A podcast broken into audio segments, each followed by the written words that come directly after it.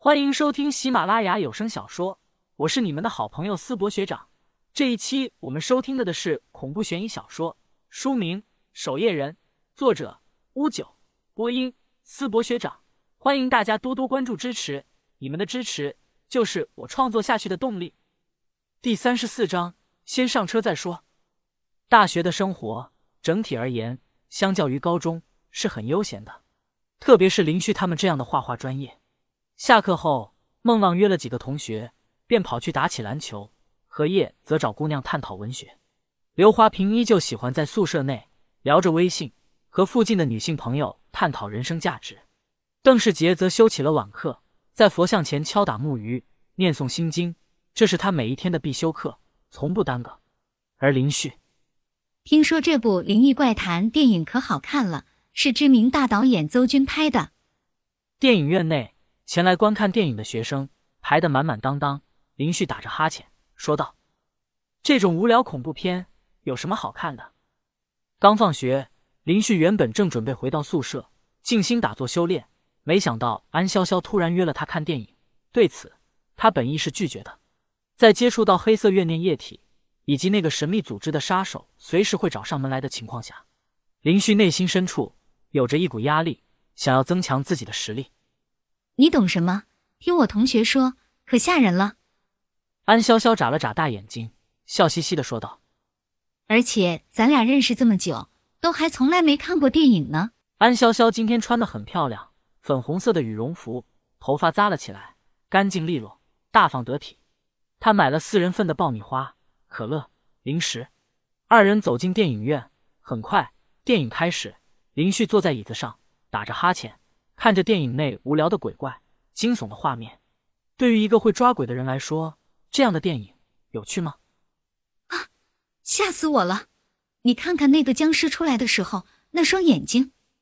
安潇潇此刻却神经紧绷着，每当恐怖的地方，她还会闭上双眼，双手紧紧的抓住林旭的胳膊。这些恐怖片，每当有诡异音乐响起的时候，就肯定会吓人。林旭平静的说道。那时候你闭上眼睛就行了。安潇潇黑着脸，真当我怕呀？安潇潇气鼓鼓的推开他，抱着爆米花，可劲的吃了起来。他也说不清楚为什么，反正每当和林旭单独待在一起的时候，都会莫名的放松、愉悦、开心。只不过这家伙好像什么都不懂一样。林旭揉了揉已经被安潇潇抓得发紫的手腕，也松了口气。这丫头的劲可真大。电影散场。二人从电影中走出，天色已经很晚了。电影院距离学校并不算远，林旭和安潇潇就这样散着步走了回去。天空再一次下起了雪，又是雪。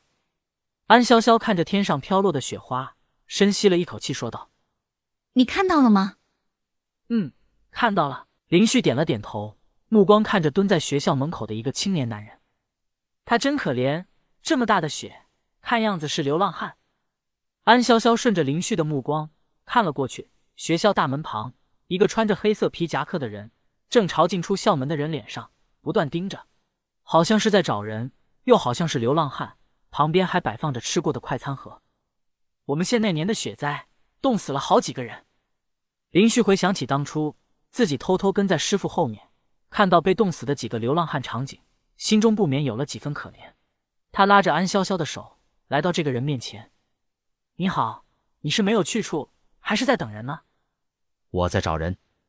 穿着黑色皮夹克的青年有些不耐烦，嫌林旭和安潇潇挡住了自己的视线。虽然自己忘记了那个家伙的名字，但是他相貌自己一定还记得，只要看到了，一定就能想起来。他逃不了的。青年目光继续朝进出校门的人身上看去，林旭的一张大脸挡在了他的面前。滚开，别挡我视线。青年推开林旭，说道：“咱们还是走吧。”林旭和安潇潇走了几步，又回头拿出两百块钱放到他面前。下雪天，找个地方住一下。找人的话，明天再来就是。说完，二人走回学校。青年黑着脸：“当我是要饭的？该死！那个家伙姓林，其他的都想不起来了。”他顺手捡起林旭给的两百块钱，继续这样坐在学校门口。继续等待，等待着自己的目标出现。他深信自己会如同黑夜中的毒蛇，一旦发现目标，便会一口气将其给解决。今夜上港市将迎来本年最大的降雪，市民出门请多注意安全，也请各位司机朋友们多注意积雪，小心驾驶。推开门，林旭便听到了广播的声音，他哈了一口气，这鬼天气真够冷的。宿舍内，邓世杰今天竟然早早的睡下，孟浪和何叶二人各自躺在自己床上玩手机呢。老刘呢？林旭一眼就看到刘华平没有在床上。外面下这么大雪，他去哪了？听说约了个美女出去见一见。孟浪躲在被窝里面打了个喷嚏，说道：“老刘微信加了几百个附近的人，总算是聊成功了一个。”林旭欣慰的点头，说道：“功夫不负有心人，这一次总不会约到什么妖魔鬼怪了吧？”林旭刚准备洗漱一番呢，忽然手机响了起来，是安潇潇打来的电话。喂，林旭接起电话，安潇潇在电话那边沉声说道：“有任务，一级，快下楼。”嗯，一级的任务。林旭打开柜子，将里面的符箓一扫而光，带在身上，这才匆匆跑下楼。二人来到学校门外时，联络人郑平以及王启飞已经等待在这里了。从学校内走出来后，林旭还下意识的看了一眼，那个青年还坐在学校门口。身上还攒下不少积雪，这是在等谁啊？这么大一粒，这么大的雪都还留在这。